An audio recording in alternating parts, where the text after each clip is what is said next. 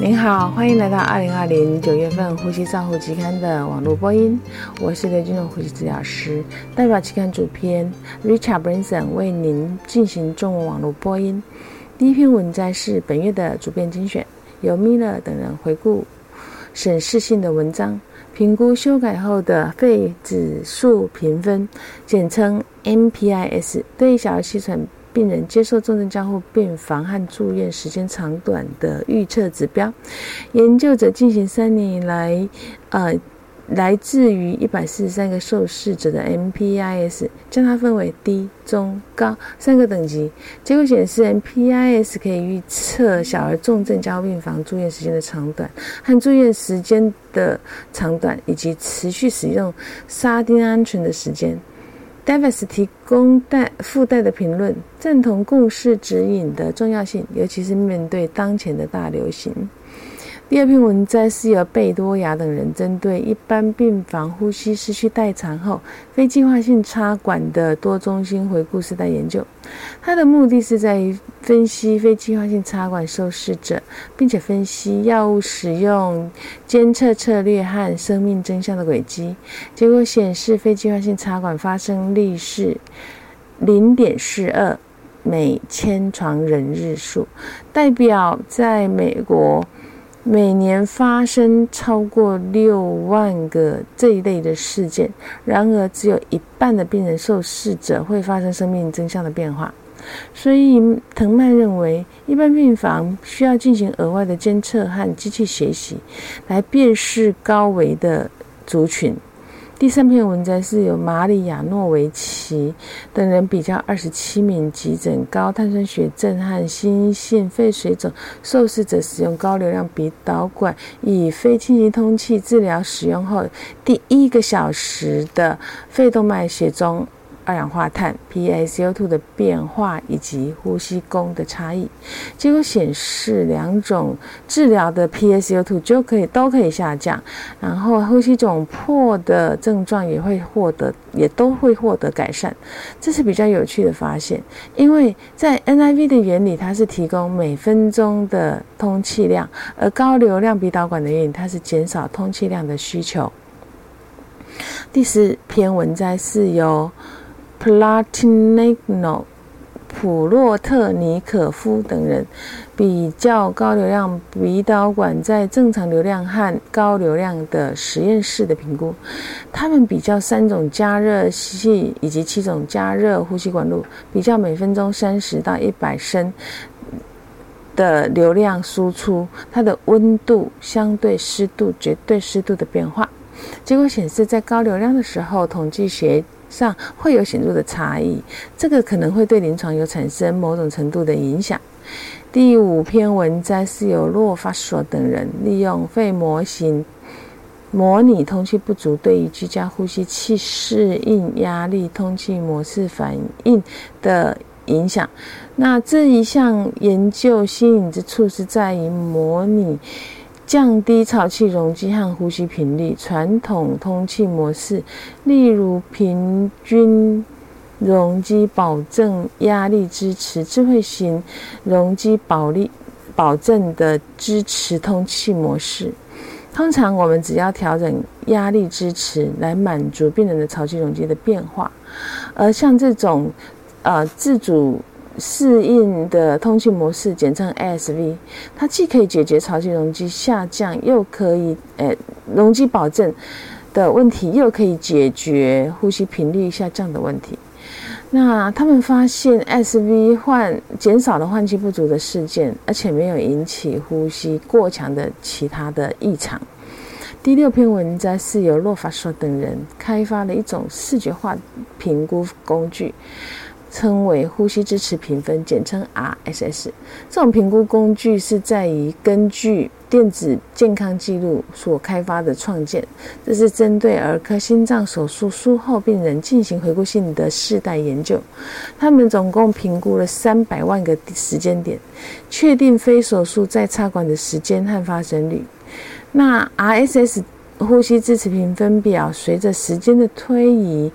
会提供比较清晰的视觉的描述，尤其是在复杂的加护病房受试者。接下来探讨的是肺炎与高流量鼻导管使用相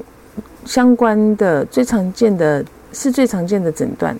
其次是拒绝急救 DNR 和 DNI 拒绝插管这一类的病人。所以第七篇文摘就是他由 Kim 等人评估五家医院共一万。一共一千一百六十一名成年的高流量鼻导管失败的相关因素分析，结果显示，在高流量鼻导管失败的因素包括开始决策治疗的决策的时这个这个时间点，高的呼吸频率，六小时内比较低的动脉血氧饱和度，以及高频率的氧合指数有关。第八篇文摘是由梅迪、嗯、丰卡塞等人评估呼吸负荷对于经口呼吸儿童胸壁运动学、呼吸方式和呼吸肌肉活动的影响。结果显示，呼吸负荷可以改善呼吸模式，并且增加肺容积以及吸气机电气活动。这个证明以经鼻式。界面较口式界面更为有效。第九篇文摘是由贝纳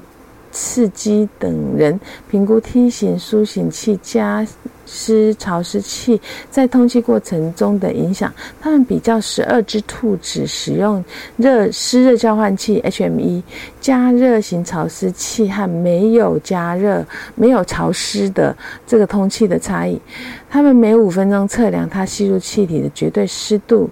持续二十分钟，结果显示加热型湿化器所提供的绝对湿度是最大的，其次是人工鼻 HME，那两者都大于都比没有提供好，所以他们得到的结论是在分娩室哎在短期通气，我们可以提供湿热交换器。第十篇文摘是由圭雷特特等人。前瞻性评估内科加护病房中非计划性拔管分析，他们共分析了二五七八例入院的病人，其中四零七二这个通气日发生了五十三例非计划性拔管，每一百个通气日发生率为一点三。自我拔自拔管的呃锐界锐志纹躁动严重程度分析表。原文是 Richmond Agitation Severity Scale Score 较高。这个 X-ray 的气管内管尖端的龙图距离也比较长，尽管有较长的 SP SAPS two 的分评分，但是自拔管组的 ICU 死亡率是比较低的。第十一篇文摘是由洛金等人比较神经调节通气辅助。就是 Nava 使用经食道膈肌这个经食道隔膜肌电图的非侵入性界面，这个叫做 SEADI 辅助通气的差异，结果显示这种经食道的膈肌电刺激。电机图测到的三六七五次的用力呼吸，呃，非侵入型的膈肌膜，诶，肌电图测到的也是三四三一六二呼吸用力，它的呃差异是八十六 percent，因此这种非侵入性通气的用力检测比这种侵入型的还要比不可靠。第十二篇文摘是由。欧珀斯马等人比较 COPD 病人、急性加重病人使用压力通气和神经调控神通气辅助在病人呼吸器同步性的差异。结果显示，压力支持通气触发延迟的现象比神经调控通气辅助严重，但是周期不同步并没有差异。较高的压力通气支持。第十三篇文摘是由李等人评估氧气浓缩机的脉冲送气和连续流量送气的模式，在用在加入非侵袭性通气治疗氧气性浓度的差异。的实验室研究和临床 COPD 急性发作受试者使用的差异，就会显示将将氧气浓缩机与非侵袭性通气整合是可以达到与联系流量相似的效果。第十四篇文章是由西西等人评估双触发在非侵袭性通气期间使用两种不同的呼吸器在实验室模型的研究，就会显示低顺应性和高气道阻力的肺测试肺，它的双触发性会升高，并且肺不是两种呼吸器都一样。他的结论是在模拟肺部模型中，模拟病人和设备的特性会影响非侵入性通气中触发的频率。第十五篇文章是有这样的人以婴儿肺部模型器模拟器测试泡泡型。水泡型的非侵袭性通气设备、压力波形潮气容积和试售设备的差异，结果显示该系统主要提供比较低资源的设备的非侵入性通气。作者的结论是，该系统是可以提供不需要电力的通气。